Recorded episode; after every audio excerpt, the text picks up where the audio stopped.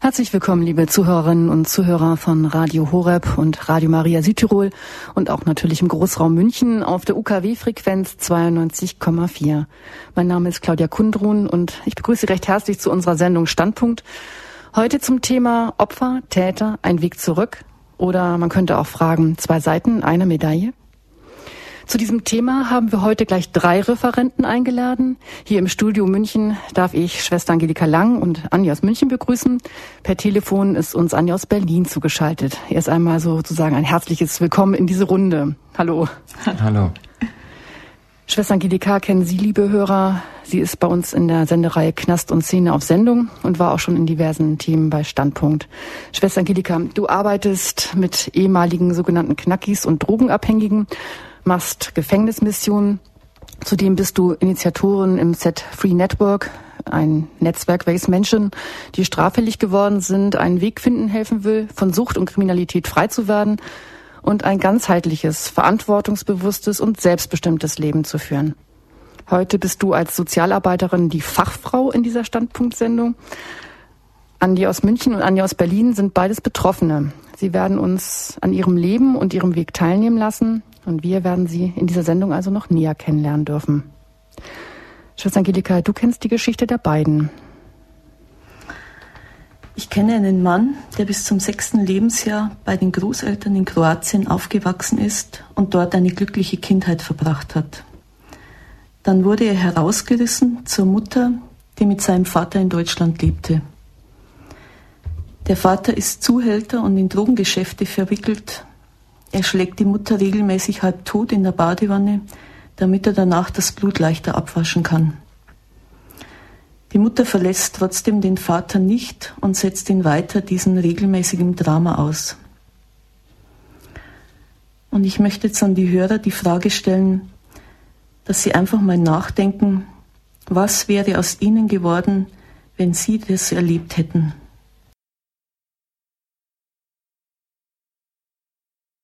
Ich kenne einen Mann, den sein Vater als Kleinkind erst mit Wasser übergossen und dann nackt auf den Balkon gestellt hat, bis die Mutter und die Großeltern zurückkamen und er mit einer schweren Lungenentzündung ins Krankenhaus gekommen ist. Mit fünf Jahren dann, als der Vater zu Besuch kam, nötigte er ihn, dass er ihm die Hand gibt. Der Vater drückte zu und zerquetschte ihm die ganze Hand mit der Aussage, was er für ein Schwächling ist. Auch dann noch, als der Junge schrie und vor Schmerz winselte und sich in die Hose macht.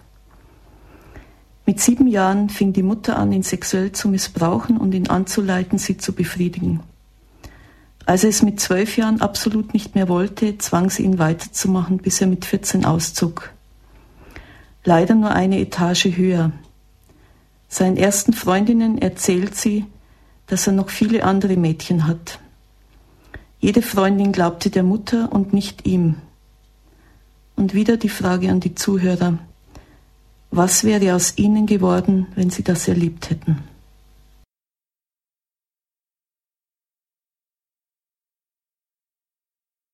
Liebe Hörerinnen und Hörer, Opfer, Täter, ein Weg zurück, zwei Seiten einer Medaille. Das ist unser Thema heute. Sie haben gerade zwei kurze Beschreibungen gehört und hatten etwas Zeit nachzudenken. Beide Männer sind in dieser Sendung zu Gast. Über die Auswirkungen, die diese Erfahrung auf ihr Leben hatten, sind beide Andis bereit zu sprechen. Ich darf zuerst Andi aus München bitten. Zu dir gehörte die erste Lebensgeschichte, die wir gehört haben. Und wie bist du mit diesen Gewaltserfahrungen, die du erlebt hast in diesen jungen Jahren, ja, umgegangen? Als Jugendlicher, als Erwachsener heute? Also als Kind habe ich das alles so wirklich noch nicht verstanden. Das war halt ähm, einfach für mich schrecklich zu sehen, wie meine Mutter darunter leidet. Ich habe ja dann auch, als ich ein bisschen älter war, so sieben, acht, ähm, aufbegehrt gegen meinen Vater, habe versucht, meine Mutter zu schützen und habe es halt genauso abbekommen wie sie. Ähm, als Jugendlicher dann später, ähm, glaube ich, bin ich so ganz bewusst aus der Opferrolle dann irgendwie rausgetreten, habe dann selber sehr viel Gewalt ausgeübt und habe mich auch irgendwie, ich war irgendwie sehr orientierungslos, also ich habe keine Richtlinien so gekannt im Umgang mit Menschen. Ja, und das hatte dann irgendwann so im jungen Erwachsenenalter mit einer längeren Haftstrafe. Ist da erstmal der erste große Cut gekommen.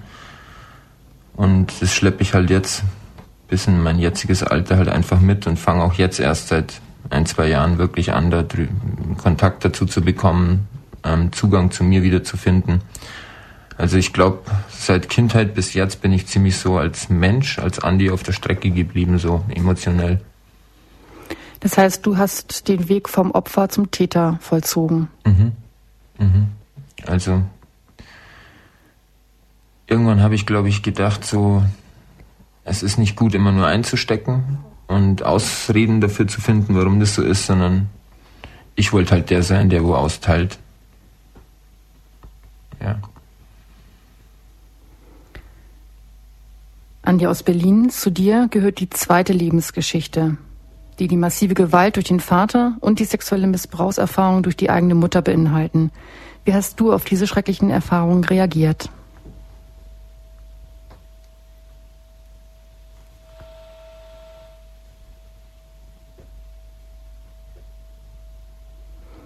Liebe Hörerinnen und Hörer, ich glaube, wir haben gerade ein kleines technisches Problem mit der Telefonleitung nach Berlin. Bleiben wir also noch mal kurz bei Andi in München. Glücklicherweise sind wir heute ja zu mehreren hier im Studio und können eine solche Problematik gut überbrücken. Ähm, du hast gerade eben gesagt, dass du eben halt probiert hast, wieder auszuteilen, dass du eigentlich das, was du selbst erfahren hast, auch weiterzugeben. Wenn du heute sagst, du bist jetzt seit zwei Jahren wieder auf einer anderen Weg, du lernst dich gerade wieder kennen mhm. oder lernst dich überhaupt erst kennen. Das heißt, diese ganze Phase vorher hat dich abgeschnitten von dem. Also sowohl die in der Opferphase als auch in der Täterphase warst du eigentlich nicht du. Genau. Also als, als sechs, siebenjähriges Kind, ähm, wenn man sieht, wie der Vater die Mutter zusammenschlägt und für einen selber erstmal grundlos, also man einfach nicht verstehen kann, wieso er das tut, ähm, fangen beim Kind immer so Selbstzweifel an. Und das führt dann irgendwann dahin, dass, das, dass ich mir als Kind oft gedacht habe, liegt es vielleicht an mir, dass meine Eltern immer streiten? Liegt es an mir, dass der Papa immer so ausrastet ist, dass der so böse ist? Und man versucht sich als Kind dann immer anzupassen. Nur wenn es da keine klare Linie gibt, weiß man irgendwann nicht weiter und dann schaltet man seine eigene Persönlichkeit so weit ab und erfindet sich eine Art Legende, ein neues Leben, mit dem man wo man sich selber was vormacht und anderen Menschen und wo man leichter damit umgehen kann, so. Und das konnte man oder konnte ich als Kind dann nicht mehr ablegen bis ins heranwachsende Alter von mindestens 25, also. Ich habe da halt eine andere Person entstehen lassen in mir. Eine Person, die keine Verletzungen hatte im Herzen, eine Person, die mit jeder Situation ganz cool klarkommt und das hat sich halt dann durchgezogen, so wie so ein roter Faden. Also das meinte ich damit, dass man sich, dass ich mich selber irgendwie verloren habe, auf der Strecke mhm. geblieben bin. Und jetzt, seit zwei Jahren circa, beschäftige ich mich sehr mit, mit mir, mit meiner Vergangenheit, auch mit therapeutischer Hilfe zum Teil. Und fange halt an, das alles jetzt mal aufzuteilen, zu erörtern, für mich zu erklären. Mhm. Und so jetzt entdecke ich mich langsam. Da werden wir auch hinterher noch ein bisschen drüber sprechen, denn das ist ja der Weg zurück, den ihr ja, auf dem ihr seid und mhm. schon gefunden habt zum Großteil. Und jetzt ist doch der Andi aus Berlin auch wieder in der Telefonleitung und ich sage einfach erstmal Hallo. Ja, Hallöchen, schönen guten Abend. Also ich weiß jetzt nicht, was du gehört hast. Ähm, ich hatte gesagt, zu dir gehört die zweite Lebensgeschichte, eben halt die massive Gewalt durch den Vater und eben auch die sexuelle Missbrauchserfahrung durch die eigene Mutter. Und wie hast du auf diese Situation, die du ja als Kind und als Jugendlicher erlebt hast, also erstmal reagiert? Was ist, hat das bewirkt für dich jetzt als älterer Jugendlicher, junger Erwachsener, ja, und Erwachsener? Also schlimm für mich ist erstmal in erster Linie, dass überhaupt Menschen, äh, Kindern oder Menschen sowas antun können. Ne? Mhm. Äh, das, was Andy hier aus München erlebt hat, das berührt mich ganz doll und ich finde einfach das erschreckend. Deswegen möchte ich auch nochmal sagen, hallo Andy und äh, seid tapfer und der Weg geht weiter und wir schaffen das. Wir schaffen das hundertprozentig. Ne? So, also für mich war erstmal wichtig, äh, dass mein Vater also praktisch irgendwie nur, wo ich Baby war, wo ich ein paar Monate alt war, mit meiner Mutter zusammen war. Die haben geheiratet und ich bin geboren worden und er fand also im Grunde genommen nur Mädels gut. Dann hat er irgendwann wahrscheinlich beschlossen, dass ich sterben sollte, hat mich äh, ausgezogen, nackt im, bei, im Dezember, irgendwann Anfang Dezember, hat mich auf den Balkon gestellt, nackt, hat mich mit Wasser übergossen, ich sollte sterben. Der kleine Andy ist ins Krankenhaus gekommen mit einer sehr schweren Lungenentzündung, hat im Grunde genommen sich aber wieder zurück ins Leben gekämpft Meine Eltern haben sich daraufhin auch getrennt. Äh, ab und zu kam Vater zu Besuch und ich hatte immer so ein bisschen Respekt vor Vater, auch früher schon. Es war auch ganz selten, dass er du kam eines Tages, wo ich sechs war, kurz vor sechs Jahre alt war, kam er auch wieder an. Hat gesagt, komm mal her, mein Junge, hier gib mal deinem Papa die Hand und ich wollte eigentlich nicht, hat er mich so hergeholt, diesen Köter rangepfiffen, dann bin ich so wohl oder übel rangegangen, habe ihm die Hand gegeben und guckt er mich so an, sagt er, na, du kleiner Steppke, du kleiner Puschmütze, was willst du denn? Bist du ein Junge? Dann drück doch mal Papa die Hand, zeig doch mal, dass du ein Kerl bist. Und in dem Moment drückt er mir die Hand ganz langsam zu, Millimeter für Millimeter mehr. Ich habe gedacht, meine Hand ist im Schraubstock. Ich habe geschrien, ich habe Papa, bitte lass los. Er hat nur gelacht, hat mich angegrien mit seinem komischen Gesicht, das sehe ich heute noch vor mir. Das ist also wieder in meinem Gehirn eingebrannt. Und äh, ich habe ihn in den Oberschenkel gebissen. Ich habe mich wirklich bepullert, beschissen vor Schmerzen. Dann kam mein Großvater rein, weil er die Schreie gehört hat, hat mein Vater zurückgerissen. Ja, bist du wahnsinnig, was tust du den Jungen an? Und äh, ich bin also dann gleich ins andere Zimmer gerannt, äh, ja, so der Art, habe mich unterm äh, Schrank da unter so einem Zeitbrot versteckt im Grunde genommen, habe gebibbert, habe meine Hand angeguckt, habe geschrien, habe geweint, das waren Schmerzen, als ob mir jemand einen Arm ausreißt. Das werde ich nie vergessen, mein ganzes Leben nicht. Egal mit welcher Therapie ich arbeite, das ist einfach in meinem Gehirn drin. Ne? Mhm. Ja, aber nichtsdestotrotz, das war die eine Sache. Meine Mutter fing dann irgendwann an, so im Alter von sieben Jahren bei mir ein bisschen rumzufummeln. Da habe ich es hab natürlich damals nicht gemerkt. Habe gedacht, na, jeder kleine Kind, das ist halt normal, ist ja empfänglich wie Streicheleinheiten. Es ging also so weit, dass meine Mutter dann praktisch mit mir äh, sexuellen Verkehr hatte. Das heißt also, sie hat mich da richtig als Mann sozusagen ausgebildet. Natürlich nicht im Alter von sieben Jahren, das ging über mehrere Jahre bis im Alter von 14. Dann, dann habe ich es geschafft, irgendwie im Grunde genommen davon wegzukommen. Bin ausgezogen aus dem elterlichen Haus, leider aber nur zwei Etagen höher. Wir da wohnten damals in der zweiten Etage, bin also in der vierten gewesen. Mein Großvater hat mich unterstützt, habe natürlich mich auch nicht meinem Großvater anvertrauen, anvertraut, habe Angst gehabt, habe Respekt vor meinem Großvater gehabt, war auch Scham dabei, ne? Mhm. weil ich habe alles das mit meiner Mutter machen müssen, was die Zuschauer mit ihrem Partner machen, mit ihrer Frau oder Freundin. Und ich denke mal, ich habe mit meiner Mutter mehr gemacht, wie die meisten mit ihren Ehefrauen. Leider. Ja, und dann habe ich also, ich, wollte ich alles so wegstecken im kleinen C sozusagen, wird alles vergessen, ging mir auch ein paar Monate gut damit. Und äh, meine Mutter hat mich aber nicht in Ruhe lassen, konnte mich aber verbal gegen sie wehren. Sie kam öfter nach oben, hat dann meine Freundin abgepasst, hat natürlich zu jeder Freundin gesagt, wenn sie runterkommt, komm noch mal rein, du bist die Freundin von meinem Sohn. Im Grunde genommen, äh, weißt du überhaupt, was das für ein Penner ist sozusagen, was da viel für Frauen da hochgehen und heute macht er das mit dir, morgen macht er das mit deiner anderen, eine halbe Stunde später kommt schon wieder eine. Die haben sich natürlich nicht gemeldet bei mir. Und äh, ja, bis ich mal eine wieder getroffen habe und die hat mir dann gesagt, weil ich im Grunde genommen für ein Penner bin sozusagen, dass ich das also mitmache. Ich gesagt, wie, was, was ist das nicht? Daraufhin hat meine Mutter mal angesprochen, ganz vorsichtig, warum sie das sagt. Und da hat sie gesagt, na wem glaubst du denn mehr, Andreas? Deine liebe Mutter, ich liebe dich über alles. Oder so einen dummen Tussen, die da bei dir ab und zu mal hochgehen. Ich habe natürlich den Tussen, sagen wir sozusagen, mehr geglaubt. Ne? Aber wie gesagt, ich konnte mich dagegen nicht wehren, weder körperlich noch verbal. Ich hatte sehr viel Angst, sehr viel Respekt vor meiner Mutter. Und sie hat mich ja schließlich auch äh, gezwungen, denn die letzten zwei Jahre im Alter von zwölf Jahren bis 14 weiterzumachen, sonst hätte sie mich ins Heim gesteckt. Tja. Und mit sechs Jahren fing der kleine Knirps an, zu sagen, damals, wo mein Vater gemacht hat, nie wieder tut mir ein Mensch körperlich weh.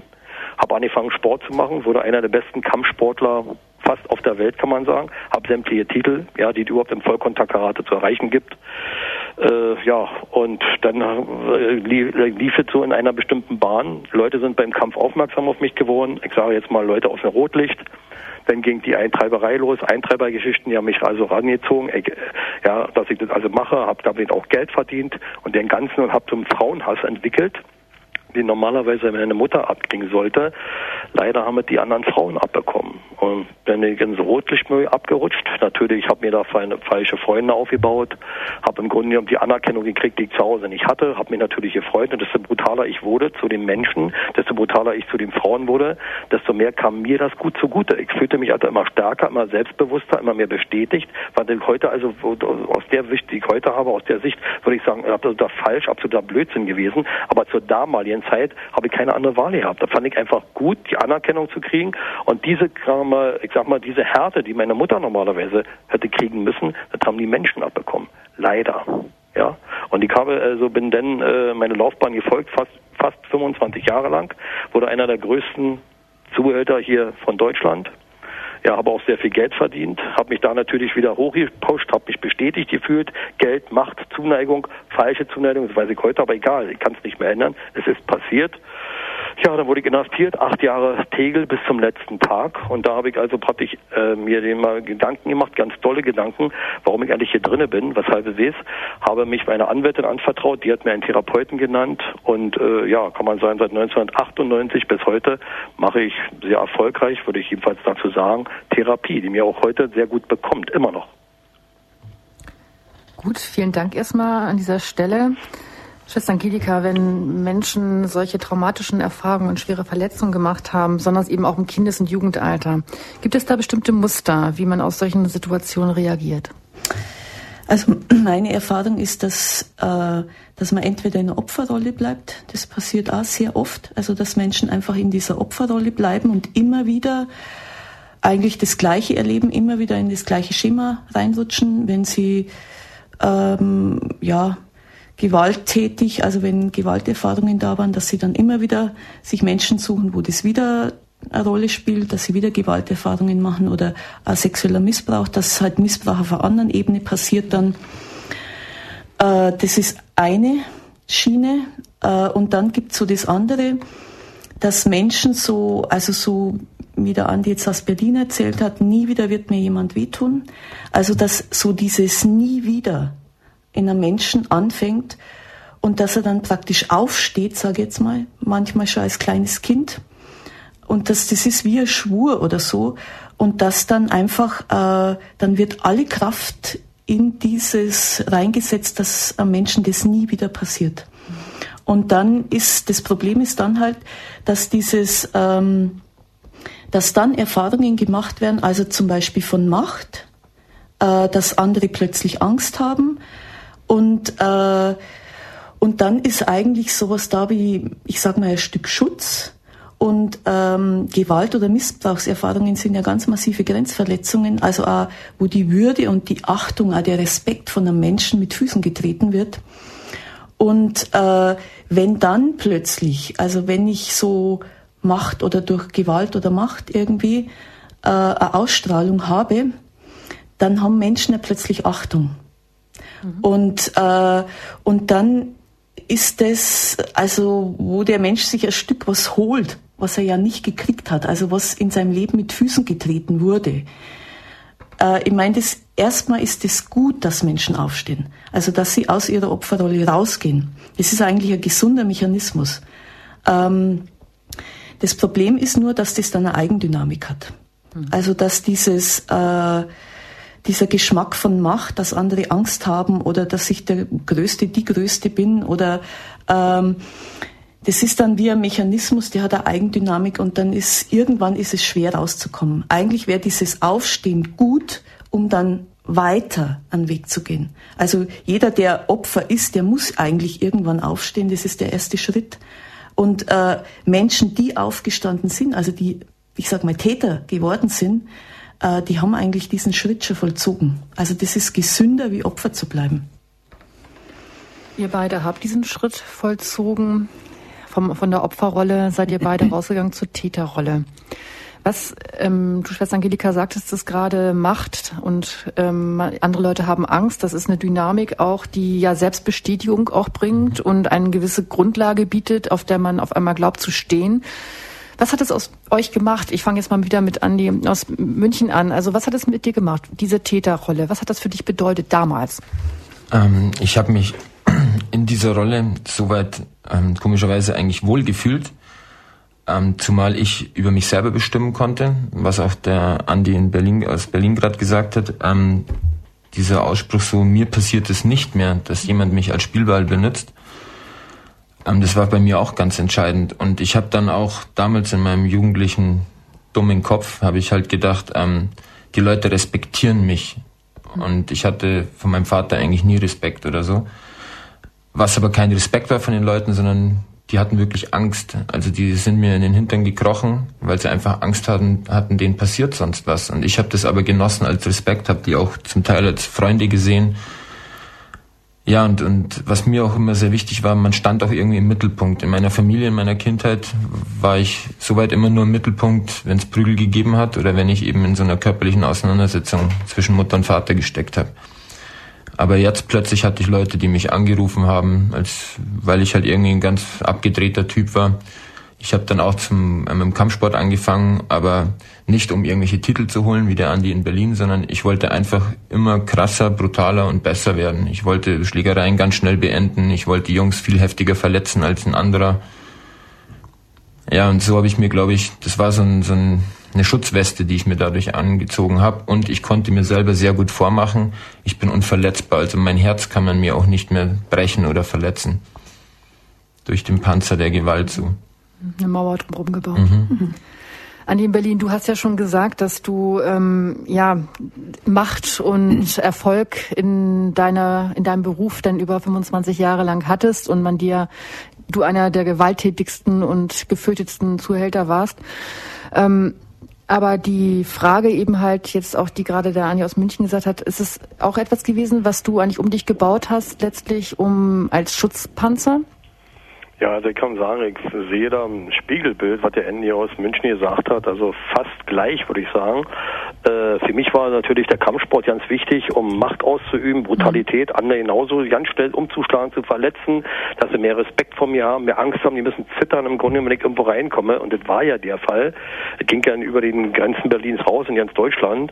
Äh, das war natürlich ein Panzer um mich rum. Na klar, keiner sollte an mich ran, keiner wollte, sollte wirklich wissen, dass ich vielleicht auch weinen kann, dass ich vielleicht auch verletzbar bin, dass ich vielleicht auch blute. Ne? Also ist genau im Grunde genommen, wir sind ja fast wie Brüder. Ich habe mich eben selbst fast erschrocken, wo er mir so sagt, ich wollte eigentlich das Gleiche sagen, kann das nur hinzufügen. Es war wirklich eine ganz harte Kiste und ich erstaune wirklich, dass wir beide, also wir müssen uns wirklich mal treffen. Dass ja? ihr Brüder seid, das weiß ich schon ganz lange. Ja, ja ich bin aber, glaube ich, ein bisschen älter.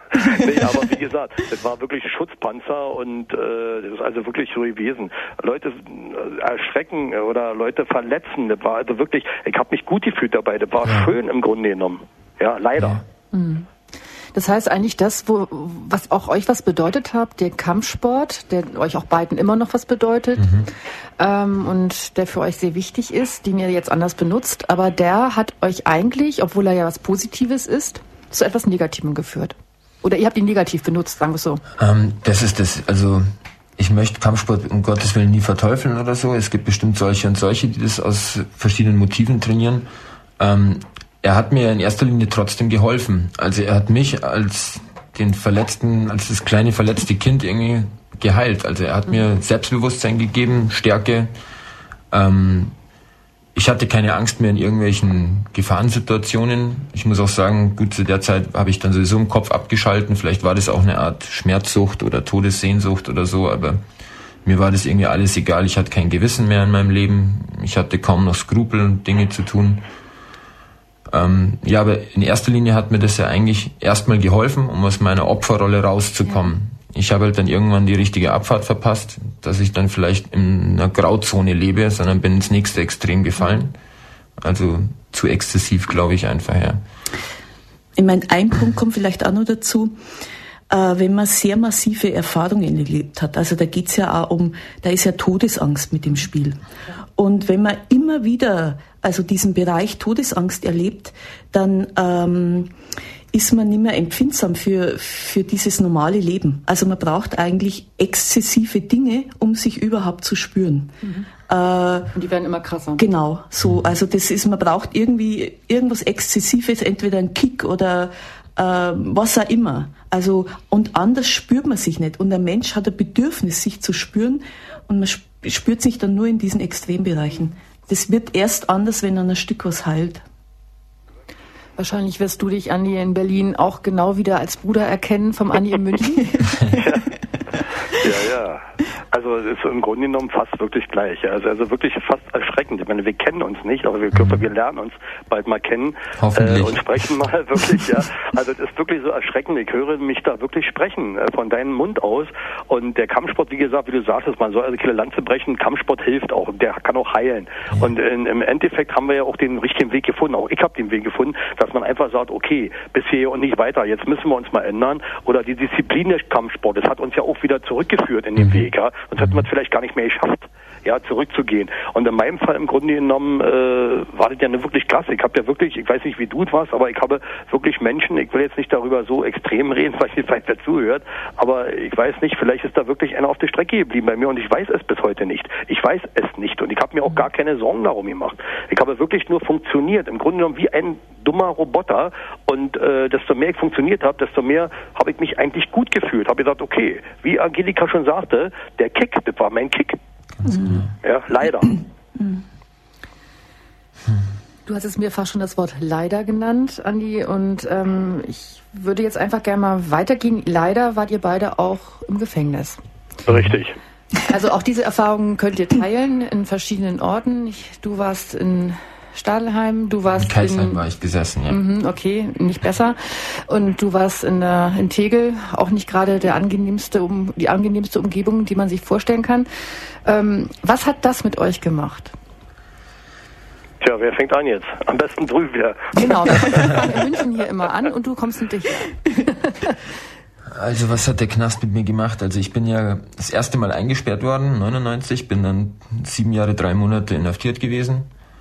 Ähm, die ersten zwei, drei Jahre im Knast, hm, was hat das mit mir gemacht? Hat mich erstmal nur bestätigt in meinem Gesellschaftshass. Ähm, hab mich im Knast zu den Jungs, die eigentlich am heftigsten drauf waren, am meisten zugehörig gefühlt. Ähm, ja, also waren irgendwie die ersten drei Haftjahre, da hat sich nicht wirklich was verändert bei mir, sondern die Hassschiene und, und eben, ja, so dieses Skrupellose, das hat sich da eigentlich richtig noch verhärtet, so.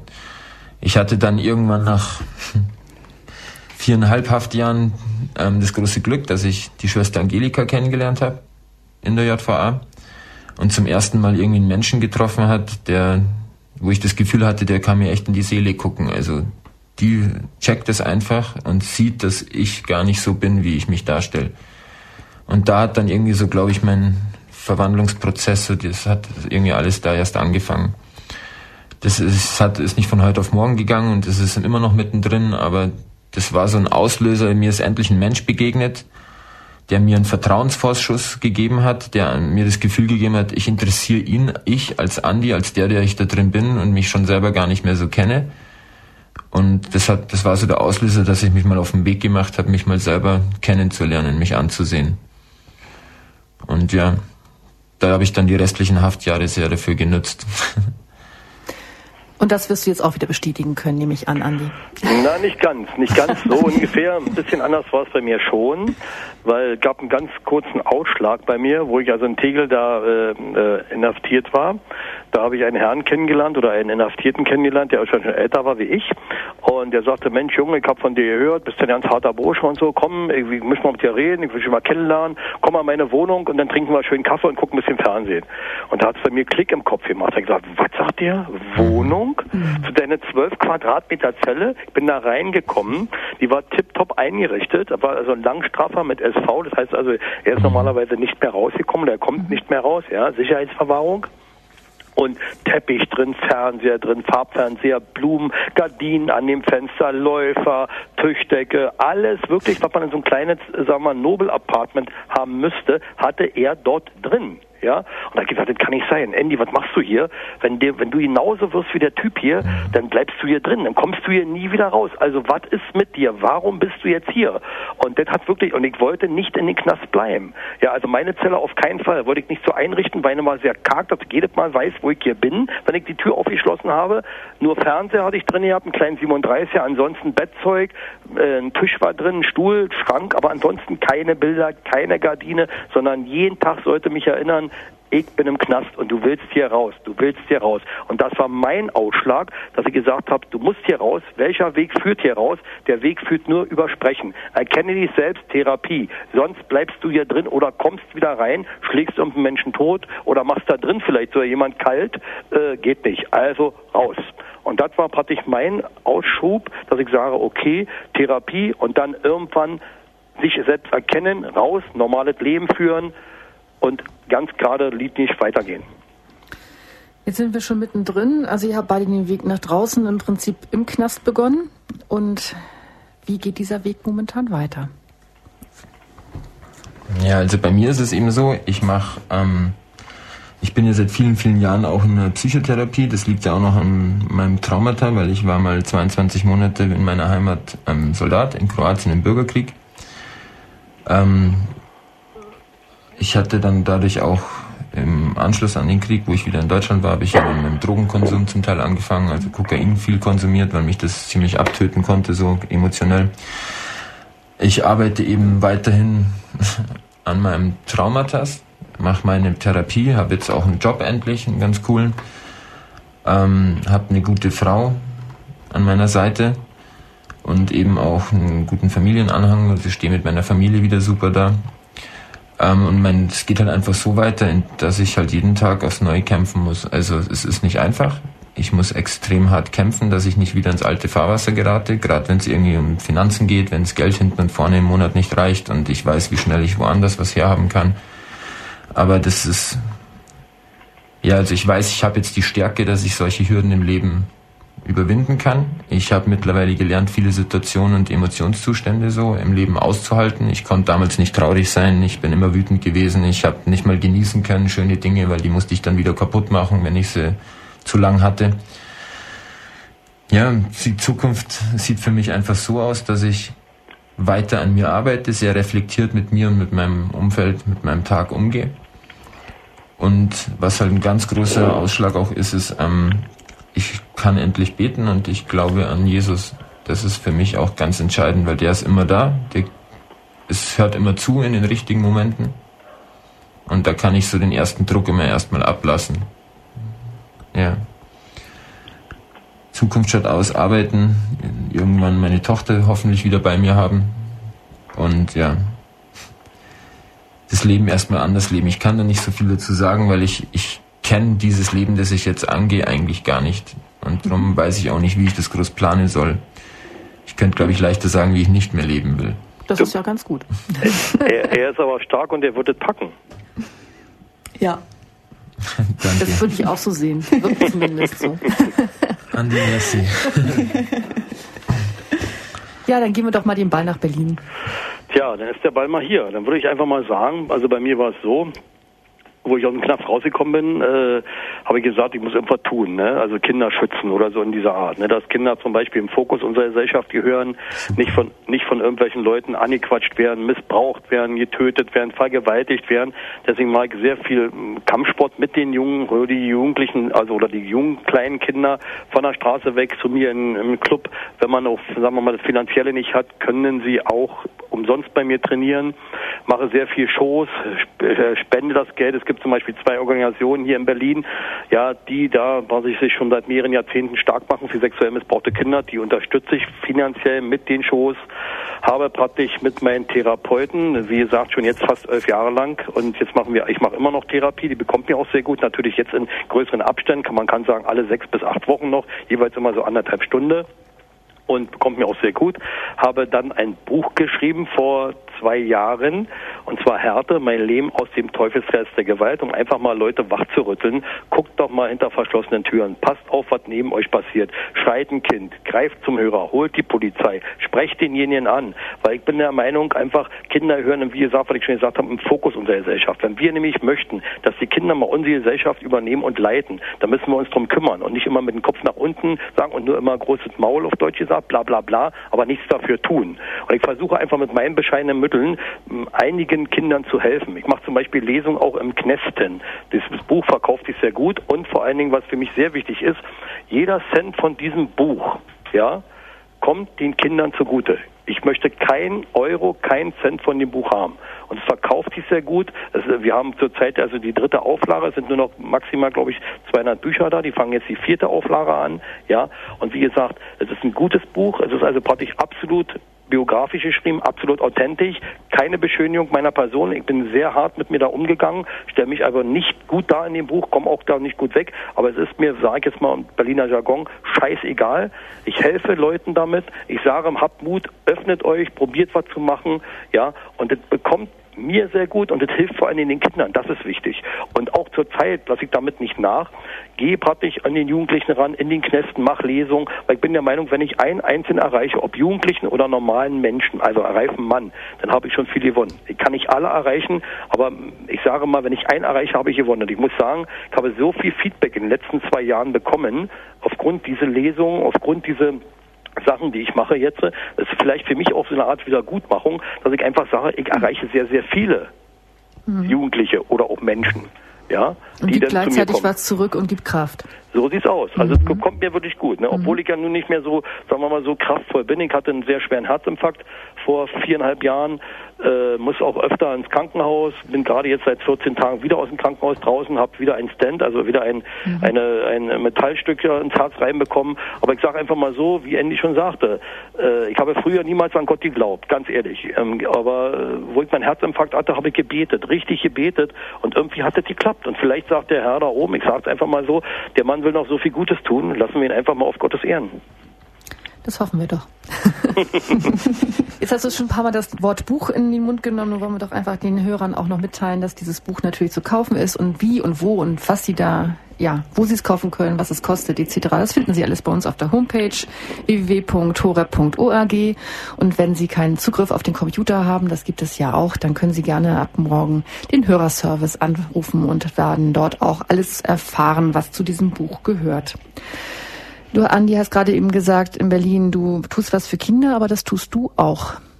ja, auch der Andi in München. Ich sage, wir müssen uns wirklich sehen, ehrlich. Ja. Da brenne ich jetzt schon drauf, Andi. Endlich habe ich es geschafft. ja. Also ähm, ich habe das schon in meinen letzten zwei Haftjahren als Erwachsener auf der Erwachsenenstation. Wir waren hatten nebendran so eine sozialtherapeutische Station. Das war auch für Jugendliche. Ähm, und da ich im Hofgang halt immer sehr viel Sport getrieben habe und die Jugendlichen das wohl ganz toll fanden, auch den Körper dann, den man dadurch bekommt, ähm, habe ich so eine kleine Sportgruppe in Stadelheim war das. Das waren dann meine letzten 18 Monate dort. Bin ich nochmal aus dem Strafhaftknast dahin verlegt worden, weil ich ein bisschen aufgefallen bin. Und ähm, da habe ich dann eine kleine Sportgruppe ins Leben gerufen, habe mitunter mit vier Jungs dort ihren Hauptschulabschluss nachgeholt, weil da habe ich auch ein ganz gutes Händchen, so schulemäßig. Und da habe ich mir so ein kleines, ja, das ist halt was, was ich in der Zukunft einfach auch weitermachen möchte. Also wir haben auf einer Insel in Kroatien ein tolles Haus und ich hätte halt irgendwann mal vor, so in naher Zukunft möglich, ähm, dort irgendwie so Urlaubscamp anzubieten für Kids, die irgendwie sozial schwachen Hintergrund haben die vielleicht mal ein bisschen ähm, speziellere Betreuung bräuchten, mal einen Monat lang oder so, dass die da runterkommen können. Da ist ein Rundumprogramm, Abenteuer, Sport, Disziplin, ein bisschen Therapie lasse ich damit einfließen so. Ähm, und ganz aktuell habe ich eben bei meinem Dorf, in dem ich gerade wohne, habe ich eben auch zwei Jungs, neun und elf, die fangen schon an mit Zigarettenrauchen, sind auch aus so Alkoholikerfamilien, erfahren zum Teil auch heftig viel Gewalt. Und die sind eben samstags immer bei mir ähm, da machen wir eben auch bei mir im Keller, der ist schön ausgebaut, ein kleines Kickbox-Sportprogramm. Die können sich da austoben, wir gehen wandern, ähm, wir tauschen uns aus. Ich erzähle denen von mir, die erzählen mir ihre neuesten kleinen Sorgen, Ängste. Ja, also das ist eben auch wieder eine tolle Parallele mit meinem großen Bruder nach Berlin. ähm, und das ist auch was, was ich wirklich in der Zukunft machen möchte. Nur ich habe, ich habe immer noch das Gefühl, ich bin selber noch nicht ganz so stabil, dass ich da wirklich schwere Dinge auch schon auf mich laden kann. Und das dauert noch ein bisschen, aber das wächst und reift eben auch so nach und nach mit. Darf ich mal fragen, wie alt du bist? Ich werde 35. Also noch ein junger Mann. Ja. das also, kommt aber, ist kein Problem, kann ich dir sagen. Warte mal ab, mach deinen Weg weiter. Äh, du bist auf den richtigen Weg. Nur so geht es. Und wenn wir nur ein paar erreichen, dann haben wir wirklich schon gewonnen. Wir können nicht die Welt retten. Das geht einfach nicht. Mhm. Nur ein paar. Mhm. Und dann ist schon okay. Es ist wirklich okay. Weil du vorhin gesagt hast, Andi, ähm, so mit ein bisschen was zurückgeben und so, weil das bei mir nämlich auch war. Ich kann mir viele Dinge aus der Vergangenheit überhaupt nicht verzeihen. Mhm. Und ich denke mir, dass ich das auch mir gegenüber damit auch manchmal wieder gut machen kann. Aber da das unterhalten wir uns mal bei unserem ersten Date drüber. Würde ich gerade sagen, das ist aber richtig. Du bist auf den richtigen Weg. Ich kann dir nur sagen, ich mach's schon ein paar Jahre mhm. und du bekommst einen wirklich gut. Du kriegst ein super Feedback und äh, eben, zu mir hat mal Schwester Angelika gesagt, darf ich jetzt mal so sagen, äh, es war vielleicht gar nicht verkehrt, ich sage es mal ganz vorsichtig, dass ich den anderen Weg gegangen bin. Umso mehr kann ich jetzt den guten Weg gehen und viele, viele Menschen vielleicht helfen mit meiner Art. Das muss man sich vielleicht mal überlegen. Das solltest du auch mal überlegen mhm. in einer ruhigen Stunde. Es ist vielleicht vorgegeben, was uns passiert ist. Mhm. Um, dass wir jetzt vielleicht noch jahrelang, ich hoffe ich jedenfalls auch, ja, ich bin noch ein bisschen älter, jahrelang noch machen kann und ein paar Menschen helfen kann damit. Kindern, Jugendlichen, Erwachsenen. Das ist ganz wichtig. Mhm. Wirklich. Was mir wichtig ist, Anna, einfach, also was so in diesen beiden Geschichten deutlich wird. Also ich meine, beide haben ja heftige Dinge getan, aber was eigentlich in so Menschen steckt, also so dieser, ich sage jetzt mal, dieser weiche Kern und dieses Gute, was äh, in Menschen steckt, ähm, also so die Vision von Set Free ist, wir haben den Traum von einer Gesellschaft der Barmherzigkeit, die den Menschen hinter Gittern eine Chance zur Umkehr gibt und die es möglich macht, dass aus Straftätern Täter der Liebe werden. Und einfach so, dass durch, ähm, wenn das Herz irgendwie berührt wird und wenn ein Mensch sich auf den Weg macht, dass dann einfach dieses ganze Gute mhm. so sich entfalten kann. Und, aber das steckt schon vorher in diesen Menschen drin. Das passt zu der Aussage, Anni, in Berlin, die du getan hast, als wir beide vorher telefonierten. Verbrecher werden nicht als Verbrecher geboren, sie werden dazu gemacht. Korrekt, genau so ist genau. es. Und das fängt leider schon in der Kindheit an, egal wie auch immer. Weil was soll denn aus so einem Jugendlichen werden? Er sieht, wie Andy jetzt selber sagt, Gewalt zu Hause, Brutalität, Schläge, Drohung. Was macht so ein Jugendlicher? Der geht zurück, schließt sich vielleicht draußen in so eine Gang an, ganz kommt in so eine ganz andere Atmosphäre rein, findet da Akzeptierung, sagt, oh, desto härter, desto besser, wunderbar. Und was soll denn aus so Menschen werden? Das fängt wirklich leider schon in der Kindheit an. Und ich muss ganz ehrlich sagen, was haben wir für Misteltern gehabt? Andy, so wie ich, das ist fürchterlich. Und ich kann auch heute noch nicht meine Eltern verzeihen. Sie sind jetzt schon tot, schon jahrelang, aber ich kann sie immer noch nicht, ich kann nicht verzeihen, immer noch nicht. Vielleicht wird es in ein paar Jahren anders sein. Ja, aber äh, zurzeit, ganz ehrlich, hasse ich meine Mutter und meinen Vater mhm. immer noch. Leider. Mhm. Ich kann es nicht so. Deswegen wollte ich vorhin auch mal fragen, weil du sagtest, du hast jetzt ein gutes, äh, gutes Feedback zu deinen Eltern. Zu deinem Vater? Nein, zu meinem Vater nicht. Also mein Vater habe ich seit ich elf bin eigentlich gar nicht mehr gesehen. Jetzt durch, ich habe jetzt einen Halbbruder leider der immer noch bei ihm leben muss. Mhm. Und dadurch habe ich jetzt zwangsläufig wieder Kontakt mit ihm, weil ich beim Jugendamt gerade am Kämpfen bin, dass mein kleiner Halbbruder da wegkommt, weil dem geht's halt genauso wie mir damals. Der hat sich nicht verändert, mein Vater. Und ich ähm, würde ich meinem Vater heute wahrscheinlich gegenübertreten, dann würde nur einer wieder nach Hause kommen. Ja, ja, sehr vorsichtig. Also den Hass kriege ich auch nicht aus mir raus und das ist auch was, wo ich im Gebet mittlerweile hart drum bete und auch in meiner Therapie, weil der Hass auf meinen Vater war mit ein Grund, warum ich damals freiwillig in die Armee eingerückt bin. Mein Vater ist gebürtiger Serbe, meine Mutter Kroatin. Und ja, also ich habe ganz schön viel auf mich genommen, um mit dem Hass, um, also den Hass irgendwie aus mir rauszukriegen und das habe ich bis heute nicht geschafft. Das dauert aber, das dauert. Guck mal, ich bin, ich bin 20 Jahre älter wie du mhm. und habe den immer noch. Mhm. Und ich habe 40 Jahre lang, über 40 Jahre lang das mit mir rumgetragen, ohne was zu sagen. Immer, mhm. immer wieder, immer wieder. Und ich muss ganz ehrlich sagen, äh, kein Mensch weiß, wie es bei mir, bei mir wirklich ausgeht. Also mhm. innen drin. Aber ich kann dir sagen, es sieht nicht gut aus. Ich schlafe schlecht, ich habe durch die Lesung, wenn ich immer mache, kommt immer wieder alles nach oben. Aber ich sage mir einfach, ich kämpfe weiter, ich bin Kämpfer. Und ich sage, wenn ich nicht an die Öffentlichkeit gehe, kann ich keinen helfen. Ja, mhm. Viele Ärzte haben mir gesagt, ich nehme Medikamente pflanzlicher Basis, dass ich schlafen kann, ja, mhm. und all so weil ich, ich wache auf, äh, nachts auf, bin schweißgebadet, meine Frau ist neben mir, ja, ich fange an zu zittern und all so eine Sachen, mhm. äh, das wühlt mich wirklich auf. Aber ich sage einfach, wir sind Kämpfer, genau wie du. Ich denke mal ja.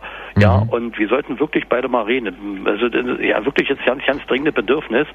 Und äh, wie gesagt, ich mache auch, falls wir das nicht vorher hinkriegen, aber ich hoffe es ja schon mal in den nächsten Monaten, mhm. ich mache nächstes Jahr im Februar wieder eine große Show zugunsten wieder Kindern, ja. Okay. In Berlin. Hier ein ganz großes Ereignis. Angelika weiß das. Äh, Angelika kommt bestimmt auch wieder. Die war vorher ja auch dabei. Da möchte ich dich gerne beihaben. Das ist wichtig. Dich da vorstellen und vielleicht äh, kann man sogar ein Stück des Weges gemeinsam gehen. Du mit deinem Projekt, ich habe auch ein großes Projekt hier zu laufen, mit großem Erfolg auch. Vielleicht kann man sich gegenseitig ein bisschen stützen. Das ist ja nicht verkehrt. Ist das vielleicht überhaupt eine Möglichkeit, Schwester Angelika, jetzt mal aus deiner Perspektive als Fachfrau heute in dieser Runde gemeinsam? Gemeinsam und das Engagement für andere.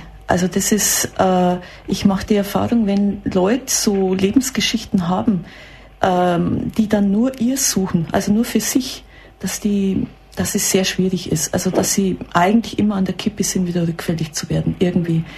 Und so die Leute, die äh, sich berühren lassen dann auch von der Not anderer, äh, das ist eigentlich, also zum einen ist der sicherste äh, Schutz vor Rückfall und es ist also ein Stück einfach, was an was zurückgibt. Also wo, ich denke, das ist in uns Menschen, dass wir uns füreinander ein Stück engagieren. Und gemeinsam geht es natürlich leichter. Das wäre dann auch einer der Wege, wie man aus der Opfertäterrolle rauskommen könnte. Also ich denke, dass so, ich sehe immer, dass so ein paar Dinge wichtig sind. Also so das eine ist, ähm, ich meine, der Andi hat so ganz tiefe Erfahrung mit Jesus auch gemacht, also mit Gott gemacht. Und so dieses sich geliebt fühlen von Gott, das ist sicher sehr, also das kann sehr viel dazu beitragen, ähm, dass einfach so ein Stück nachholt, dass ich was nachholen kann und dass ich weiß, ich bin geliebt, egal wie ich bin und ich bin auch geliebt mit dem Ganzen, das ich getan habe. Also das ist ein Punkt, der und einfach das Gebet. Also er hat dann im Knast zum Beispiel die Erfahrung gemacht, ähm, wie in seinem Saal Drogen waren und hat dann, war in Versuchung wieder Drogen zu nehmen, hat dann gebetet, äh, dass Gott das verändert und dass er das irgendwie macht, dass diese Drogen verschwinden. Und dann haben die Leute die Drogen nicht mehr gefunden. Also mhm. Gott ist einfach real und greift real ein. Also das ist ein, ein Punkt. Das andere ist diese Auseinandersetzung, die beide ja so leben. Also sich einfach mit sich und seiner Geschichte auseinandersetzen. Man muss diese dramatischen Dinge aufarbeiten. Also ähm, zum Beispiel, dass man aus der Opferrolle rauskommt oder dass man, äh, der Punkt ist eigentlich, dass äh, bei Grenzverletzung entweder ich bin grenzenlos, also oder ich setze ganz massive Grenzen. Und der, und der Weg, ein guter Weg ist eigentlich, dass ich Grenzen setzen kann, also dass ich mich spüre, dass ich spüre, das will ich, das will ich nicht und dass ich Grenzen setzen kann. Das ist das eine. Aber auch Nähe und Beziehung leben kann. Mhm. Also auch meine Gefühle, dass das zu mir gehört, dass die Raum kriegen, ohne dass ich aber jetzt ins Nichts fall oder, oder total mich auflöse oder so. Also so, da gibt, kann es ja dann zu, zu einem Gefühl, dass, also, dass die Gefühle überschwemmen oder so. Ähm, also einfach Klarheit leben können, dass ich mich spüre und dass ich mich auf eine gute Art abgrenzen kann und gleichzeitig auf eine gute Art Nähe leben kann. Das ist das Bedürfnis von einem Menschen und ein Bedürfnis jedes Menschen ist auch zu gestalten. Also, dass ich eigentlich meine Umwelt oder mit anderen Menschen was gestalte. Und wenn das also wenn Menschen sich da auf einen guten Weg machen. Ich meine, bei einem ist mehr das eine, das eine stärker, beim anderen mehr das andere stärker. Ähm, aber eigentlich gehören so verschiedene Ebenen zusammen, wo äh, also wenn ein Mensch sich auf diese drei Ebenen einlässt, dann ist eigentlich ein guter Weg. Wir haben eben gerade so über verzeihen können, nicht verzeihen können, also den anderen nicht verzeihen können, sich selbst auch nicht verzeihen können. Das ist, wenn du jetzt auf einem Weg bist mit Jesus, der dir ja längst verziehen hat und der mit ja dich in Liebe angenommen hat sozusagen und zwar ohne, dass er dich vorher irgendwo in irgendeiner Form du irgendwelche Vorschusslobären hättest ihm leisten müssen. Ähm, ist es dann nicht, auch aus deiner Sicht jetzt, Schwester Angelika, ist es nicht so, dass man doch probiert, probieren muss, diese ganzen, die ganze Vergangenheit mehr oder minder ins Leben einfach zu integrieren. Also einfach, einfach lassen wir weg, zu integrieren, dass es einfach so stehen muss, wie es ist, denn veränderbar ist es eh nicht. Die Vergangenheit. Also ich sag's mal so, äh, also ich sehe so, für Gott ist es sofort erledigt. Natürlich. Also wenn ein Menschen ja. das Leid tut, ist es für Gott sofort erledigt. Also der verzeiht jedem Menschen alles bedingungslos, egal was es war. Mhm. Das ist eine Ebene. Wenn ich aber, äh, angenommen, ich würde jetzt besoffen Auto fahren, fahre jemand über den Haufen und der ist querschnittsgelähmt, dann ist meine Beziehung zu Gott, der verzeiht mir das sofort, wenn mir das leid tut, aber der, dieser Mensch ist querschnittsgelähmt. Und, und dann gibt's was, also das habe ich in meinem Leben erlebt. Ich komme ja selber auch aus, also ich habe selber traumatische Erfahrungen. Irgendwann war das in meinem Leben so, dass ähm, wenn jetzt jemand querschnittsgelähmt ist, dann kann der im Leben andere Dinge entdecken, die er vielleicht sonst nicht entdeckt hätte. Also es gibt es ja manchmal bei Behinderten, die dann das Leben plötzlich äh, andere Werte entdecken äh, und dann und wenn diese anderen Dinge mehr sind als das, was Schlimmes passiert ist, dann ist mir mehr geschenkt worden. Und das habe ich in meinem Leben erlebt. Also, und wie, wie das durch war, konnte ich vergeben. Mhm. Also ich glaube, es ist sehr, sehr schwer, wenn das nicht, wenn da nicht viel durch ist. Also wenn ich eigentlich immer noch an den Dingen sehr leide, aus so einem Zustand zu vergeben. Und für mich war es zum Beispiel wichtig. Also so manchmal, wenn das von Christen so ähm, ja, also so gefordert wird, dass man sofort vergeben muss. Also das finde ich sehr problematisch, also ähm, auch nicht gesund und nicht möglich. Also ich kann das schon aussprechen, aber das hilft nichts. Das muss ja in meinem Innern, in meinem Herzen ankommen. Und ähm, ja, und wenn das mehr ist und das erlebe lebe in meinem Leben, dass das inzwischen mehr ist. Ich kann mir, ich habe zu Gott gefunden, weil ich so, weil ich im Grunde am Verbluten war, sage ich jetzt mal, ich bin am Boden gelegen und, und war am Verbluten und nichts hat mir, hat mich satt gemacht, nichts hat mir geholfen. Das erste, was in mir was gestillt hat, war die Erfahrung mit Gott. Also es hat mir das Kostbarste in meinem Leben geschenkt. Und das, was ich jetzt an Reichtum habe, wo ich mir auch einfühlen kann in Menschen, äh, das ist mir inzwischen so ein großer Reichtum, den möchte ich nie wieder missen. Und das ist inzwischen so viel mehr geworden, wie das, was mir Schlimmes zugefügt worden ist, dass dann einfach, und dann war das plötzlich wie geschenkt. Also plötzlich war das, ging das einfach. Ja, auf diesem Weg befinden viele Menschen sich. Jeder muss auch im Kleinen und Großen probieren, irgendwie klarzukommen, zu verzeihen und vielleicht am ersten Mal sich selber. Also das, da seid ihr ja, wenn ihr was wiedergebt, also irgendwie, wo habt beide von gesprochen, Wiedergutmachung, also etwas, was euch widerfahren ist, zu verhindern, dass anderen das widerfährt. Auf der anderen Seite aber auch ähm, Kinder aus einem bestimmten Milieu irgendwo vielleicht herauszuholen und mhm. ihr eine Perspektive zu geben, die woanders hingeht, gehen kann. Ähm, das bereichert euch nicht, das bereichert die. Hättet ihr das gemacht, wenn eure Erfahrung eine andere wäre? Tja, fang mal an. Also ich, es ist schwer zu sagen. Ähm, ich weiß nicht, wie ich wäre, hätte ich meine Vergangenheit so nicht so erlebt. Ähm, ich glaube, dass in mir schon immer das Gefühl ist, also Kinder sind für mich schon immer was Fantastisches. Auch in meiner Kindheit, wo ich, als ich noch sechs war, bei meinen Großeltern und glücklich war, fand ich irgendwie kleine Babys schon immer ganz toll und habe mit denen gern gelacht oder so. Ne? Ähm, grundsätzlich ist es halt bei mir, ich finde, Kinder brauchen Schutz, Kinder brauchen Vorbilder und ähm, um sich selber entwickeln zu können, um sich selbst zu finden irgendwann. Und mal, okay, auch wenn ich vielleicht nicht die Vergangenheit gehabt hätte, ich würde heute trotzdem den Kind ein Vorbild sein wollen und eine Stütze sein wollen. Und ja, also, aber durch das, dass ich diese Vergangenheit hatte, ähm, habe ich, glaube ich, so ein eine Eigenschaft dazu gewonnen. Ich kann das, glaube ich, sehr früh erkennen bei einem Kind, ob es eine falsche Abzweigung erwischt oder nicht.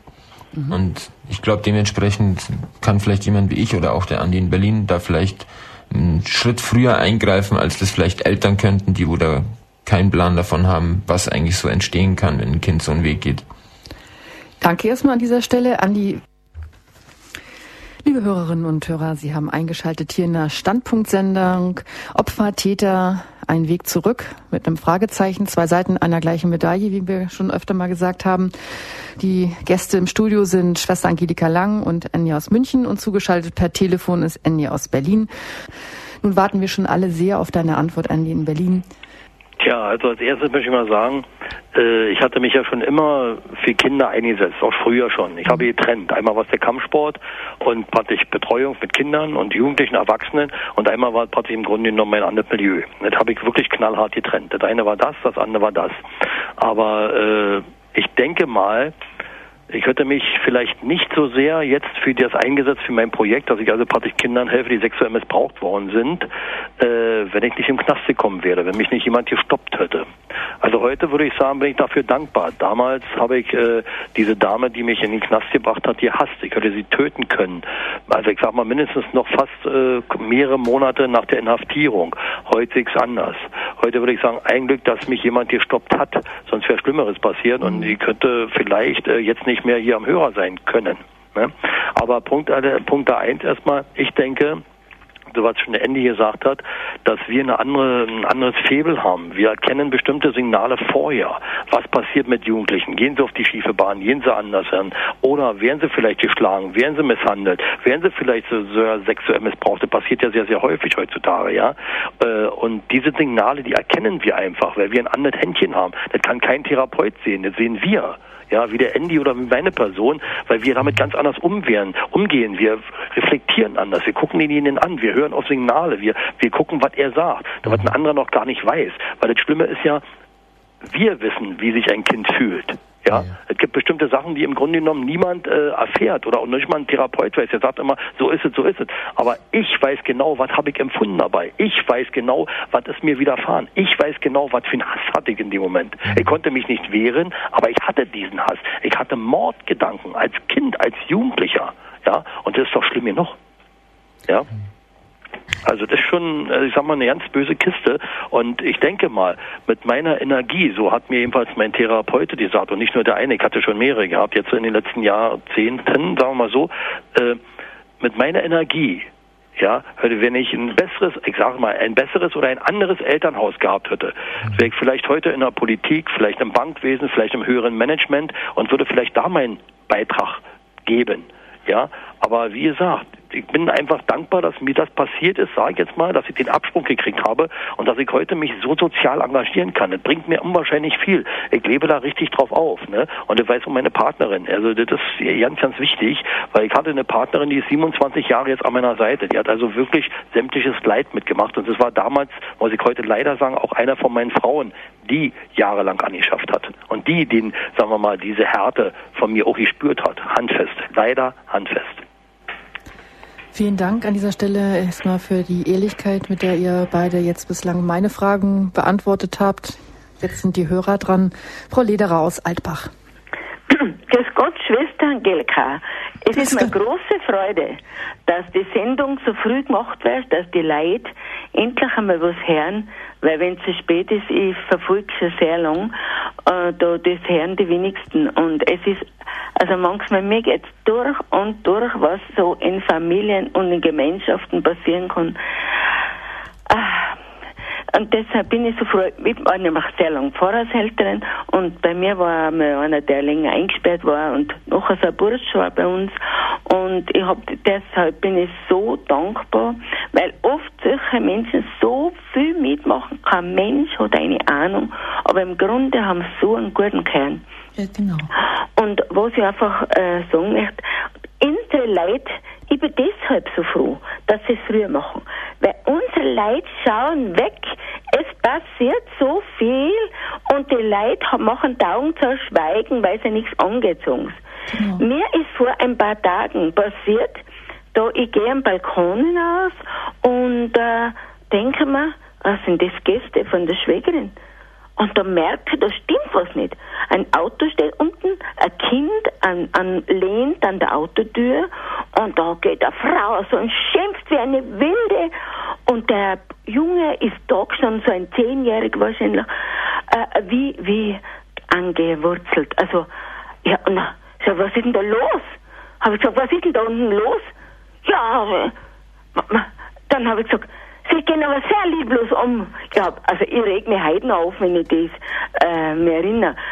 Sie gehen sehr lieblos um. Dann hat sie gesagt, was haben Sie gesagt? Sie gehen sehr lieblos um. Dann hat sie gesagt, das geht Sie nichts an. Habe ich gesagt, Sie gehen aber sehr lieblos mit Ihrem Sohn um. Und dann, Sie kennen meinen Sohn nicht. Habe ich gesagt, der Apfel fällt nicht weit vom Stamm. Weil mir ist nichts Gescheites eingefallen. Also, und, und dann der Junge ist wie angewurzelt da gestanden. Und dann wollte er einige bei der äh, äh, Autotür, dann hat sie ihn rausgerissen. Na, also, na, so furchtbar. Und, und, und dann ist sie eingestiegen und dann steigt der Mann aus. Ich glaube, das war gar nicht sein Vater. Und nein, ich hab heute rege ich mich auf. Und der hat ihn auch so zusammengeschimpft, aber gesagt, ja sagen Sie mir, wie gehen Sie denn mit dem Kind um? ich hab geschimpft, haben mich. die haben mich überhaupt nicht kennt, ich hab sie nicht kennt. Aber, aber so ist, eine Nichte habe ich dann gesagt, gesagt, du misst dir Wein. Ich habe gesagt, ja. Ich habe gesagt, viel weniger darf vielleicht passieren, wenn die Leute nicht zu schweigen daten und genau. die Augen nicht äh, einfach, also ich reg mich heute auf. Mhm. Danke, Frau Lederer, so für Ihre Aufregung. Das, danke, Frau Lederer, für Ihre Aufregung, dass Sie sich geärgert haben darüber und eingegriffen haben. Na, und ich bin so froh für die Sendungen, weil viele Menschen einfach wegschauen. Ja. Und, und es, viele Sachen, auch in der Kirche, dürfte nicht passieren, wenn die Menschen mehr Mut hätten und sagen, das ist nicht in Ordnung. Danke, Frau Lederer, auch danke für Ihr Courage. Vielen Dank, alles Gute Ihnen, Gottes Segen. Bernd aus Berlin hat uns erreicht. Grüß Gott. Guten Tag, der Bernd aus Berlin. Ich hätte mal eine, äh, beziehungsweise zwei Fragen an den Andi aus Berlin. Ja, bitte. Hören Sie mich? Ja, ich höre Sie. Gut. Andi, und zwar äh, folgendes, ich war dieses Jahr auf Ihrer Benefiz-Veranstaltung im, im, Hotel Maritim. Ja. Und, und äh, es war ja eine, eine super, super Veranstaltung. Und ich kann nur den Hut ziehen, was Sie, sagen wir mal so, als No-Name hier in unserer Stadt auf die Beine gestellt haben. Also da wollte ich mich doch mal für bedanken. Und ähm, ich finde auch sehr gut, dass die ganzen Gelder, die Sie da eingenommen haben, auch diesen zwei Projekten äh, in Berlin zugutekommen. Das finde ich sehr nett, dann danke ich Ihnen ganz lieb und ich kann Ihnen sagen, hoffentlich sehe ich Sie oder sprechen Sie mich einfach dieses nächstes Jahr an. Wir machen das gleiche wieder im Hotel, im Hotel Maritim, äh, wieder in ungefähr Ende Februar 2010. Und vielleicht sprechen Sie mich einfach an, wenn Sie mich ja. persönlich sehen oder, oder hören irgendwie. Äh, ja, würde mich einfach mal freuen, äh, so einen Menschen kennenzulernen, der ein gutes Feedback hat, der die Sache unterstützt. Also finde ich sehr nett, ja, sehr nett. Dann haben Sie schon meine erste Frage beantwortet. Und die zweite Frage ist, und zwar, ich, äh, ich lebe in Neukölln und da haben sie ja ihr Sportstudio und man munkelt so, äh, dass sie ein größeres Projekt äh, vorhaben mit irgendeinem Zentrum. Und da wollte ich mal fragen, ob Sie darüber schon was äh, sagen können. Naja, kann ich schon sagen. Äh, ich mache ein Anti-Gewalt-Zentrum für Kinder und Jugendliche auf, das erste Deutschlands hier. Unterst Unterstützung von der Humboldt-Universität und vom Eichhorn-Institut in Verbindung mit, unser, mit unserem Jugendamt von Berlin. Das wird ungefähr in drei bis vier Monaten eröffnet und ist eine sehr gute Sache. Und äh, ich denke mal, damit habe ich Ihre Frage beantwortet. Sie ja. können auch gerne zur Eröffnung kommen. Sie können auch gerne in Ihrem Bekanntenkreis sagen, wenn da irgendwelche Jugendliche sind, Kinder sind, die können gerne mal vorbeikommen. Die werden auch praktisch, wir machen auch mit therapeutische Betreuung, das nennt man also Coaching. Ja. Und äh, ich denke mal, da werden einige Sachen noch, äh, wie sagen wir, von unten nach oben gefordert werden. Also ich finde die Sache sehr gut. Vielleicht können wir die auch sponsoren. Ich meine, äh, wir sind auch selbstständig und vielleicht können wir da irgendwie mal zusammenarbeiten oder so. Mal gucken. Um Gottes Willen, rufen Sie mich an. Äh, Sie ja. finden meine äh, Nummer im Internet oder ich ja. kann sie Ihnen auch sagen, das ist 030 Berlin, dann 624 1179. Ja. Rufen Sie mich an über jeden Sponsor, ja. über jedes Sponsoring bin ich sehr dankbar. Ich sage mal, man kann nicht genug äh, Gelder kriegen für die Kinder. Ja. Ja, gut, das, ja, danke, damit hatten Sie meine Fragen beantwortet. Und ich wollte nur noch, noch, noch mal zum Abschluss sagen, ich wünsche den anderen an, äh, Andreas aus, aus München, äh, dass der da durchhält und dass der äh, so den Weg weitergeht, wie er den bis jetzt gegangen hat. Vielen Dank. Kannst mich ja dann auch nächstes Jahr im Februar dort mal ansprechen. Okay, schönen Dank, ja. Danke, wiederhören. Wiederhören. Ähm, diese beiden ähm, Initiativen, die genannt worden sind, wo es auch die Benefizveranstaltung ähm, zu gab, das ist Kind im Zentrum und Neuland e.V. Richtig. Also beides ähm, EVs, die eben spezialisiert sind auf therapeutische Hilfe für sexuell missbrauchte Kinder beziehungsweise für Jugendliche und junge Erwachsene, die traumatische Erfahrungen in ihren Familiensituationen haben und suizidgefährdet sind. Ganz korrekt. Mm, nur, dass mal die Hörer auch wissen, was es sich da eigentlich handelt. Frau Schuster hat uns erreicht. Grüß Gott, Frau Schuster. Schuster Böckler, Sandra. Hi Andi, hörst du mich? Jawohl, guten Jetzt Tag. bin ich durchgekommen, sehr schön. Ja, ich habe aufmerksam zugehört, den Andi aus Berlin, den habe ich schon kennengelernt und das Buch habe ich auch gelesen. Und ähm, ja, bin begeistert von seiner Arbeit. Mich interessiert auch, was der Andi aus München macht. Vielleicht kann ich irgendwie an seine Kontaktdaten kommen, denn ich mache selber auch ein Projekt und der Andi hat mir da seine Hilfe angeboten. Ähm, weil die eine Dame hat eben von Schweigen gesprochen und äh, ja, ich sammle die Stimmen der Kinder ein, indem ich ähm, Fragebogen erstellt habe und an verschiedene Schulen gehe in ganz Deutschland und eben diese Fragen veröffentlichen möchte, beziehungsweise die Antworten. Ja, und da habe ich auch den Anja aus Berlin kontaktiert bei meinen Recherchen und er hat mir seine Hilfe angeboten. Da bin ich sehr dankbar und ich möchte einfach nochmal sagen, dass ich großen Respekt habe ähm, ja, vor dem Buch und äh, vor dem, was er jetzt gerade alles macht. Dankeschön. Sehr nett. Vielleicht geben Sie einfach Ihre Kontaktangaben an unseren Hörerservice weiter und dann können die weitergegeben werden an den Andi in München. Ja, das wäre ganz schön, weil ja? ich bin nämlich hier in der Nähe von München und es wäre toll, wenn ich mit dem mal Kontakt aufnehmen kann. Machen Sie das, rufen Sie einfach den Hörerservice an 0700 75 25 75 25. Okay. Hinterlassen Sie Ihre Daten und er kann mit Ihnen Kontakt aufnehmen. Okay, gut. Ja? Und äh, den beiden Andis noch alles Gute. Dankeschön. Einen Tag noch, ja. Wir sehen Merci. uns, gell? Alles Tschüss. klar. Tschüss. Ciao. Ihnen auch alles Gute. Ciao. Tschüss. Ja, das ist ja auch wieder ein ganz guter Zuspruch aus verschiedener Ecke mit Unterstützungspotenzial sozusagen. Nicht verkehrt.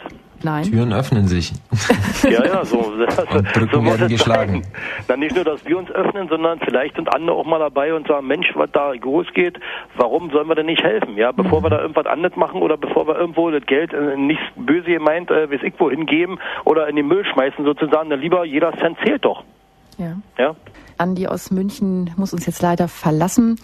Herzlichen Dank an dieser Stelle an dich, dass du so bereitwillig eben halt auch ja die Fragen beantwortet hast und einfach so offen sein konntest und für deinen Weg erstmal alles Gute, alles. Ich bedanke mich bei euch, dass ich so die Möglichkeit hatte, das sozusagen und vor allem endlich die Möglichkeit hatte, den Andi in Berlin kennenzulernen, zumindest schon mal gehört habe. Viel Spaß heute noch. Ja, dir auch und alles Gute erstmal. Danke, danke. Wir, wir hören voneinander. Auf jeden Fall. Alles klar. Super. Gut, also vielen Dank und erstmal auf Wiedersehen. Andi, jetzt bist du der Einzige mit Schwester Angelika hier im Referententeam sozusagen in dieser Sendung. Andi, wie, wie können wir erreichen, dass Menschen wacher werden, aufgerüttelter sind? Tja, das ist eine schwere Frage, würde ich sagen. Wie erreichen? Am besten ist wirklich vielleicht an die Öffentlichkeit gehen oder dass Menschen so wie ich oder wie der Andy zum Beispiel an die Öffentlichkeit geht, dass wir vielleicht das Podium finden, ja, äh, so wie bei euch jetzt im Sender, dass wir sprechen dürfen, dass viele Leute praktisch uns hören. Ich zum Beispiel mit meinen Lesungen oder mit äh, Fernsehauftritten, dass dort äh, praktisch uns ein bisschen, sagen wir mal, die Möglichkeit gegeben wird, dass wir darüber reden, was uns weil das ist ja bestimmt auch nicht immer einfach, über so eine Situation zu reden. Da ist viel mhm. Scham dabei, dass man, man ist verletzbar, man wird angreifbar, ja, und so ja. in dieser Art.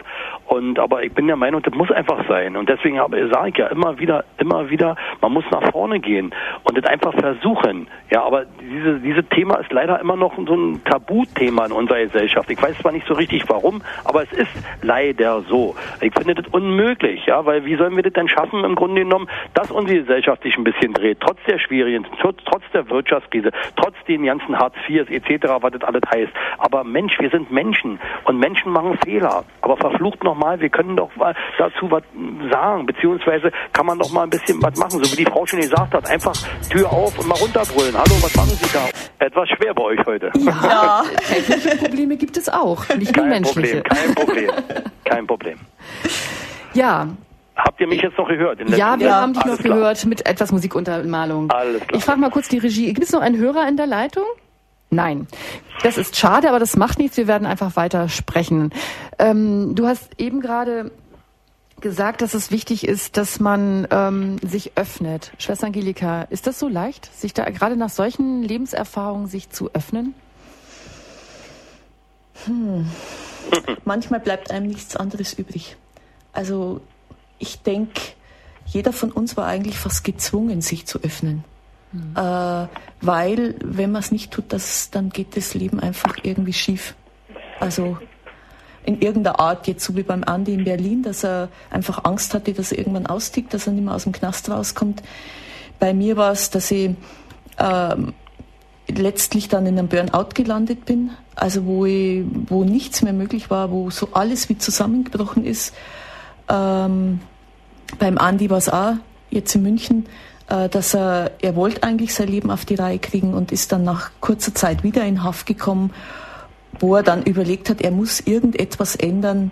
Äh, also manchmal bleibt nichts anderes übrig, als dann einfach irgendwie nochmal einen Weg zu suchen, wie, wie kann mein Leben anders werden oder irgendwie muss ich was tun in meinem Leben. Das heißt, die Verletzbarkeit zuzulassen ist ein Weg. Ähm, das ist so, ich meine, diese, jeder, der traumatische Erfahrungen hat, das ist ja auch geschützt. Mhm. Da ist ja sehr große Angst, äh, dass man in Berührung kommt mit all dem, was damit verbunden ist. Also da ist ja oft Todesangst verbunden, äh, ganz massive Schmerzerfahrungen. Äh, das kommt ja dann, also diese Gefühls, das kommt ja zurück und manchmal, dass man das einfach wieder fühlt. Mhm. Und da ist eine sehr große Blockade eigentlich da. Ähm, deswegen denke ich auch, dass gerade Therapie in solchen Sachen wichtig ist, weil Therapie auch Möglichkeiten hat, das zu bearbeiten und, und da einfach dran zu kommen. Also diese Widerstände auch zu lösen, dass man an die Dinge drankommt. Und dann eben andere Erfahrungen zu machen. Das heißt, man braucht eigentlich genug Leiterfahrung selber, um an die Grenze zu kommen, dass man sich öffnen kann, um eine Therapie zu beginnen. Ich hätte keine Therapie gemacht, wenn ich, äh, wenn es nicht so ausweglos gewesen wäre, mhm. äh, dass ich mir einfach überhaupt nicht mehr selber helfen konnte. Mhm. Und ich hatte vorher auch schon den Eindruck, dass in meiner Kinder massive Dinge passiert sein mussten. Und wenn, wenn ich nur irgendeine Chance gehabt hätte, dass ich anders durchgekommen wäre, hätte ich keine Therapie gemacht. Das ist sicherlich naja. auch etwas, was euch alle irgendwie verbindet. Also darf ich noch was dazu sagen? Gerne. Weil die meisten denken ja auch Therapie im Grunde genommen ist ein Onkel Doktor mit einem weißen Kittel, dann legt man sich auf der Couch und ist ein Mackendoktor und und und man will ja da nicht hin. Das ist aber völlig falsch. Da sitzt einfach nur ein Mensch, der Erfahrung hat auf diesem Gebiet mhm. und einfach vielleicht mal so ein paar sagen wir mal, Gedankengänge ordnet und sagt, denk mal daran oder guck mhm, mal da genau. oder du bist doch gar nicht und guck dir mal das an, was du geschafft hast und und. Und mhm. dann kann man darauf aufbauen. Also ich würde jedem empfehlen, eine Therapie zu machen. Egal jetzt, was, wie Angelika schon sagte, was der Auslöser war oder Therapie ist nichts Schlimmes. Das kann man machen. Die besten Menschen können heute therapeutisch behandelt werden oder oder oder. Und das hilft doch. Das ist doch wirklich ein Klischee, dass man sagt, man ist, ich bin doch nicht verrückt, ich bin so stark, ich habe doch keine Macke. Das ist Dummheit, wenn man so redet. Therapie hat einfach nur was zu tun mit einfach sagen, okay, ich lasse mir helfen, ich möchte mal was sehen, ich möchte vielleicht eine Veränderung hervorrufen und dann klappt das auch. Also der erste Weg ist, wie Angelika sagte, die Bereitschaft mhm. zu sagen, okay, jetzt will ich mich mal vielleicht äh, äh, mit einer Hilfe, sagen wir mal, in Anspruch nehmen. Ja, das ist ganz wichtig. Also sie hat recht. Also eine Hilfe braucht man. Alleine kann man es nicht. Ich denke nicht, nein, auf jeden Fall. Also ich hätte ohne, ohne zum Beispiel die Hilfe des Therapeuten, ohne die Zustimmung von meiner Lebenspartnerin, ohne vielleicht die helfenden Hände von anderen Menschen, hätte ich das heute so nicht geschafft. Nicht allein. Geht mhm. nicht. Also ich meine, ich mache im Knast so, wir arbeiten auf verschiedenen Ebenen und äh, gibt es Endlich Leben heißt es, das ist ein Gruppenseelsorgeprogramm, das so arbeitet wie die anonymen Alkoholiker, also so Kapitulation, ich merke, ich kann mir nicht selber helfen, ähm, ein Punkt ist Lebensinventur, dass ich sehe, was, wo habe ich anderen Menschen wehgetan, verletzt, dass ich das mit, über ein, mit einem Menschen rede. Das ist jetzt niedrigschwellig. Mhm. Ähm, das hilft auch sehr vielen Menschen, dass sie sich erstmal auseinandersetzen, aber bei ganz schweren traumatischen Erfahrungen äh, ist es eigentlich zu wenig. Also es braucht dann eigentlich einen guten Therapeuten, weil weil Dinge einfach so nicht durchschaubar sind. Also ich habe lange gebraucht, um äh, mitzukriegen, dass ich überhaupt, also zum Beispiel hat meine Therapeutin zu mir gesagt, ich fühle mich schuldig. Na dachte ich, die tickt doch nicht ganz richtig. Ich fühle, natürlich fühle ich mich nicht schuldig. Bis das irgendwann, bis ich da dran gekommen bin, dass ich mich schuldig fühle. Ich fühle mich schuldig, was damals passiert ist als Kind. Ich fühle mich schuldig dafür. Und so Dinge, die sind einfach, das ist oft so, so versteckt und so und macht sich dann an anderen Dingen bewusst, also bemerkbar. Oder ich habe ich hab manchmal so eine Aggression in mir gehabt, ähm, das ist plötzlich in mir wie explodiert. Ich meine, ich habe nie Gewalt angewendet, aber das war, ich dachte manchmal, ich könnte Bomben schmeißen und wusste überhaupt nicht, wieso, was diesen Auslöser macht, warum das alles so in mir ist. Kann ich nur bejahen, stimmt. Mhm. Also was ich jetzt sehr herausgehört habe ja bei euch allen dreien ist, dass eben, was wir auch vorhin schon mal kurz angesprochen haben, die Erfahrung, die ihr selbst gemacht habt, auch diesen, die Erfahrung dieses Prozesses auf dem Weg, auf dem ihr ja seid. Du jetzt in der anderen Richtung, Schwester Angelika, und du auf einer anderen. Aber ähm, auf einem Weg der eigenen Heilung und dem weiterzugeben. Einfach auch äh, den Weg gemacht zu haben, auch die Erfahrung, die ihr gemacht habt, dazu zu nutzen, um anderen was Gutes zu tun oder andere zu bewahren vor schlechten Dingen. Ist es nicht einfach doch das, was einen auch immer weitergehen lässt, dass das dieser Antrieb ist? Auf jeden Fall, also bei mir auf jeden oh, Fall. Bei mir auch. Desto mehr ich im Grunde genommen Zuspruch bekomme, desto mehr ich helfen kann, desto mehr Power habe ich im Körper, mhm. ja. Ob trotzdem äh, Ärzte mich jetzt ein bisschen bremsen wollen aufgrund meiner meines Herzens, aber ganz ehrlich gesagt, ich lasse mich nicht bremsen, ich mache einfach weiter. Und äh, ich denke mal, ganz ehrlich gesagt, ich glaube nicht so hundertprozentig an Gott, ich sage es ganz ehrlich, aber äh, ich denke, es gibt ihn. Und äh, irgendwie guckt er auf mich und äh, sagt, der Mann, der muss noch leben, um viel zu schaffen. Also irgendwie ist das so. Und äh, ich komme langsam immer mehr hin, dass ich immer mehr glaube. Ich sage ganz ehrlich. Also hat mir jemand gesagt, vor 15 Jahren gibt es Gott, der gesagt, du hast eine Marke jetzt überhaupt nicht. Äh, jetzt würde ich sagen, äh, ich habe oft stundenlang mit Angelika gesprochen. Ich habe mich auch damit beschäftigt mit dieser Materie. Ich würde sagen, es gibt ihn und äh, ich bin auf dem besten Weg dorthin, muss ich sagen, also sehr weit schon, dass ich wirklich daran glaube und auch bete. So sage ich ganz ehrlich. Schön. Mhm.